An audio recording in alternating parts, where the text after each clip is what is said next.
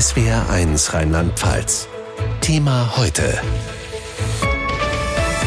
Mit allen Mitteln. Putin droht und ruft Reservisten zu den Waffen. Mit Jürgen Kurt. Die jüngsten Entscheidungen der russischen Regierung sind ein Akt der Verzweiflung. Russland kann diesen verbrecherischen Krieg nicht gewinnen.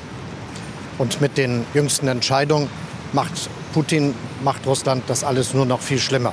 Er hat von Anfang an die Situation komplett unterschätzt, den Widerstand und den Widerstandswillen der Ukrainerinnen und Ukrainer, aber auch die Geschlossenheit und Entschlossenheit der Freunde der Ukraine.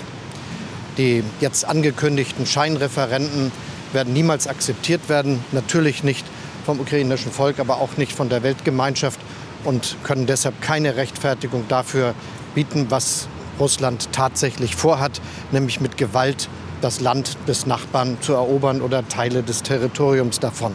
Das wird niemals akzeptiert werden können.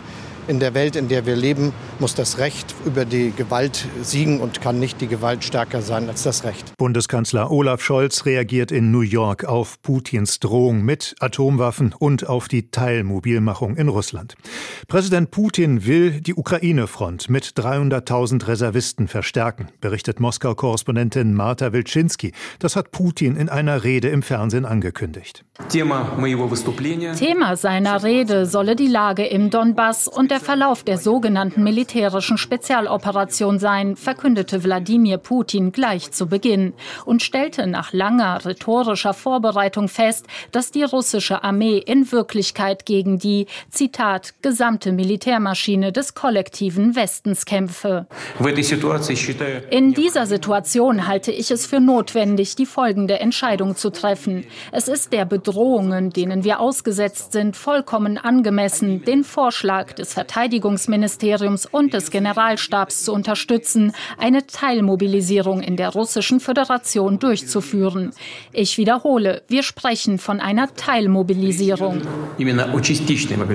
Und Teilmobilmachung bedeutet 300.000 Reservisten für den Ukraine-Krieg. Wie kommt Putins Ankündigung beim Volk an? Dazu Moskau-Korrespondent Christian Semm. Also wir können davon ausgehen, dass heute Morgen in ganz vielen Unternehmen, in Familien, natürlich, man kann es, äh, glaube ich, so nennen, eine Art Panik ausgebrochen ist, weil jeder natürlich überlegt, betrifft mich das jetzt oder nicht? Und ähm, betrifft das vielleicht mein Bruder, mein Vater, mein Onkel, wen aus der Familie könnte es betreffen, wen unsere Kollegen könnte es betreffen. Klar ist, dass mit diesem Schritt, der wurde ja immer wieder diskutiert und Viele, vor allem junge Russen, hatten auch Angst vor diesem Schritt. Wir haben das ähm, hier beobachtet. Als äh, diese ähm, Offensive gestartet wurde im Februar, haben viele junge Russen das Land verlassen, weil sie da auch schon Angst hatten, dass es eben zu dieser Mobilisierung kommt. Viele sind dann doch irgendwie zurückgekehrt, weil sie natürlich so schnell im Ausland auch keine Perspektive hatten. Aber es kam jetzt doch so schnell und überraschend, dass das viele doch auch kalt erwischt haben wird. Und mit diesem Schritt kann man, glaube ich, schon sagen, dass dieser Konflikt und diese Spezialoperation jetzt endgültig in der russischen Gesellschaft angekommen ist. Wohin führt dieser Konflikt und welcher Sprengstoff steckt in der angekündigten Teilmobilmachung Russlands? Die Einschätzung von General AD Hans-Lothar Domröse später in diesem Podcast. Heute die Teilmobilmachung und gestern hatte Russland bereits kurzfristig Referenten in den besetzten Ostgebieten der Ukraine angekündigt. In den Gebieten Luhansk, Donetsk, Cherson und Saporischia sollen die Menschen abstimmen, dass sie künftig zu Russland gehören wollen. Auch wenn kaum ein anderes Land diese Abstimmungen im Kriegsgebiet anerkennen wird, für Russland können diese Abstimmungen die Legitimierung dafür sein, den Ukraine-Krieg künftig mit allen Mitteln weiterzuführen. Es war eins Moskau-Korrespondentin Marta Wilczynski. Wenn diese, ich muss es ja sagen, vermeintlichen Referenten so ausgehen, ähm, wie, wie man es jetzt schon denkt, dann könnte Russland diese Territorien in sein eigenes Staatsgebiet anschließen, also wirklich annektieren und würde würde dann auch wirklich diese als eigenes Staatsgebiet ansehen. Und wenn dann die Kämpfe weitergehen, dann würde Russland in dem Fall sagen, dass russisches Territorium angegriffen wird und würde dementsprechend reagieren. Und Putin hat es in seiner Rede schon erwähnt, dass er zum Schutze Russlands bereit sei, alle möglichen Mittel anzuwenden. Heißt also auch Atomwaffen.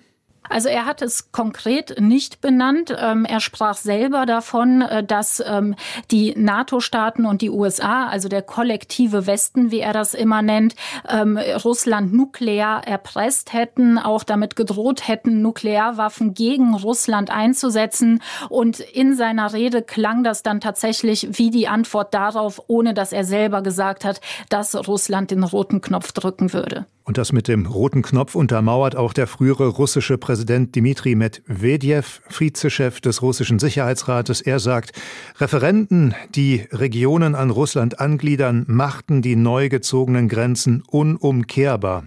Moskau werde damit in die Lage versetzt, jedes Mittel zu ihrer Verteidigung einzusetzen. Premiere für Bundeskanzler Olaf Scholz. Zum ersten Mal hat er vor der Generalversammlung der Vereinten Nationen gesprochen. Seine Rede war vor Putins Rede, aber nach der Ankündigung der russischen Referenten. Putin wird seinen Krieg und seine imperialen Ambitionen nur aufgeben, wenn er erkennt, er kann diesen Krieg nicht gewinnen. Er zerstört dadurch nicht nur die Ukraine, er ruiniert auch sein eigenes Land. Deshalb werden wir keinen russischen Diktatfrieden akzeptieren und auch keine Scheinreferenten.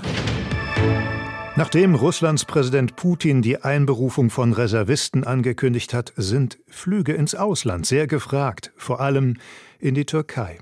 Was hängt an dieser Teilmobilmachung? Birgit Steinbusch hat darüber mit General AD Lothar Domröse gesprochen. Diese Teilmobilmachung, ja, ist das ein Zeichen von Putins Entschlossenheit oder auch von seiner Schwäche? Naja, das äh, ist sicherlich eine äh, Verstärkung, denn er hat ja große Verluste, Verwundete und Tote. Die muss man irgendwann ersetzen, das ist völlig klar. Aber ich will noch mal sagen, das Referendum und mit der möglichen Annexion, das ist ja viel schlimmer. Die Mobilmachung betrifft die Russen. Das ist ein internes Problem, das muss er irgendwie verkaufen. Und dann nimmt er eben Teile nur, Reservisten, ausgebildete Leute und wird einfach sagen, das ist ganz normal, nach einem halben Jahr muss man mal austauschen. Das kann man gut verkaufen. Äh, das stärkt ihn. Aber die Annexion, damit wechselt er ja die, die Grundlagen. Er wird vom Angreifer zum Verteidiger. Und Ukraine umgekehrt, wenn die da ihr Gebiet zurückholen wollen, das ist ja jetzt Russland, die werden vom Verteidiger zum Angreifer. Das ist der große Wechsel und das ist schlimm. Ja, Wladimir Putin sagt, ähm, ja, wenn diese ukrainischen Gebiete dann zu Russland gehören, wovon man nach diesen Scheinreferenten ausgehen kann, dann will er die verteidigen und er sagt kein Bluff. Sprechen wir hier auch von Atomwaffen? Naja, nach der Logik der russischen äh, sagt es, ich verteidige mein Land mit allen Kräften und Mitteln. Genau das macht Zelensky jetzt ja auch. Aber dadurch, dass er das einfach annektiert mit diesen Scheinreferenten, wechselt er das und er macht das besetzte Gebiet zum Vaterland. Und das Vaterland muss natürlich verteidigt werden, das sagen wir auch. Ich habe ja auch äh, auf die Bundesrepublik Deutschland mein Eid geschworen. Also die Verteidigung des Landes ist immer die erste Aufgabe. Und das rechtfertigt unter kritischen Situationen natürlich die schlimmsten Mittel. Und damit ist von der russischen Logik völlig klar die atomare Drohung wieder auf dem Tisch. Sind das jetzt auch alles Reaktionen auf diese wohl erfolgreiche Gegenoffensive der Ukraine? Na, ich denke schon. Und wenn man die Ansprache gesehen hat, der Putin sah ja auch schlecht aus. Also der ist angefressen, sichtbar. Das ist ja kein Erfolg, was die das haben als Großmacht, äh, als Weltmacht, als nukleare Weltmacht. Sie sind militärisch, äh, wie sagt man neudeutsch, underperformed. Die machen das ganz schlecht. Und deswegen auch die Reservisten letztlich. Also der steht unter Druck. Das ist ja kein großer Erfolg. Wie erfahren sind eigentlich solche Reservisten? Da wird es die jungen Reservisten geben, also die sozusagen gestern, vorgestern die Armee erst verlassen haben. Die sind fit wie ein, wie ein Turnschuh, die können das natürlich noch. Und dann gibt es die älteren Reservisten. Und Teilmobilmachung heißt, da sind auch Fachleute bei.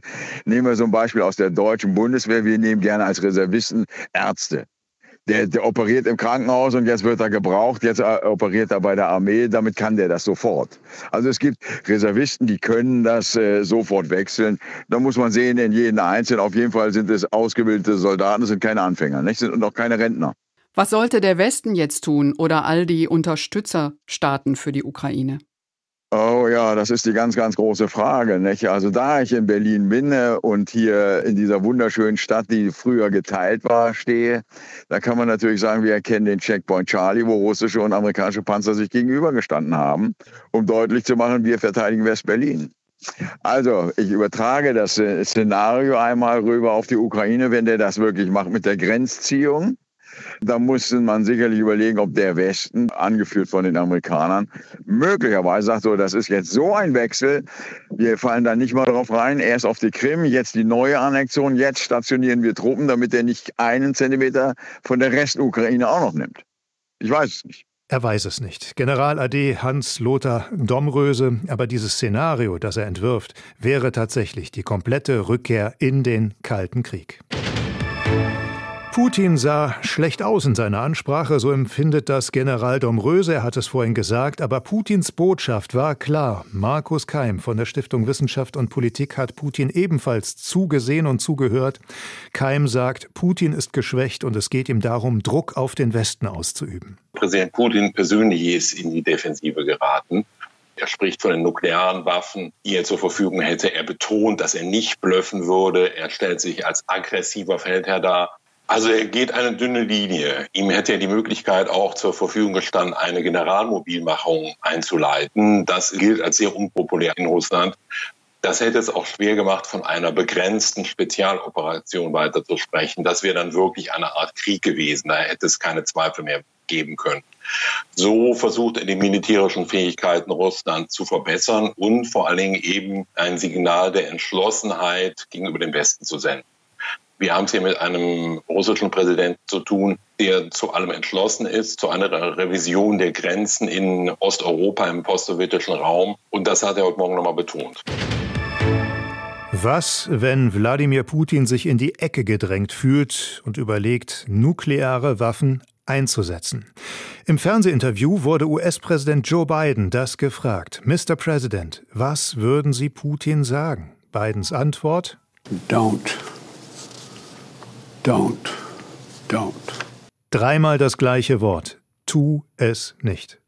Russland-Präsident Putin will 300.000 Reservisten für den Ukraine-Krieg. Der ukrainische Präsident Zelensky sieht in der russischen Teilmobilmachung ein Zeichen der Schwäche. Es war eins Korrespondent Moritz Börner. Putins Ankündigung, Reservisten zu mobilisieren, zeige, dass der Krieg für den Kreml nicht nach Plan laufe, teilte der ukrainische Präsidentenberater Michailo Podolak auf Twitter mit und merkte mit ironischem Unterton an, dass heute der 210. Kriegstag sei, obwohl Russland angekündigt hatte, der Konflikt werde nur wenige Tage dauern. Vasil Popatenko, Mitglied des Kiewer Stadtrats, äußerte die Befürchtung, dass im Zuge der Teilmobilmachung auch Teile der russischen Industrie auf Kriegswirtschaft umgestellt werden könnten. In jedem Fall gibt es natürlich Risiken für uns. Erstens geht es darum, dass während der Mobilisierung nicht nur Menschen zum Militärdienst eingezogen werden, sondern auch die russische Wirtschaft sozusagen auf militärische Schienen gestellt wird. Das bedeutet, dass die Russen wahrscheinlich in der Lage sein werden, mehr Munition herzustellen, militärische Ausrüstung zu zu reparieren und so weiter. Alexei Arestovic, ebenfalls Berater des Präsidenten, geht davon aus, dass die hohe Zahl von Verlusten unter den russischen Soldaten Putin zu der Teilmobilmachung gezwungen habe. Russland hatte gestern angekündigt, unter anderem in den besetzten ukrainischen Gebieten Cherson, Donetsk und Lugansk Referenten abhalten zu wollen. Sergei Gaidai, Leiter der ukrainischen Militärverwaltung von Lugansk, rechnet damit, dass die besetzten Gebiete nach den Scheinreferenten zum russischen Territorium erklärt werden sollen, um so den Einsatz von Reservisten zu rechtfertigen. Das ist ein Versuch, diese Gebiete so zu festigen, wie sie jetzt sind, sodass die Grenze entlang der Frontlinie in diesen Gebieten verläuft. Russland kann dann feststellen, dass es einen Angriff der Ukraine auf Russland gibt und dann wird Krieg erklärt und sie können die Mobilisierung durchführen. Thema heute, täglich von Montag bis Freitag in SWR1 Rheinland-Pfalz.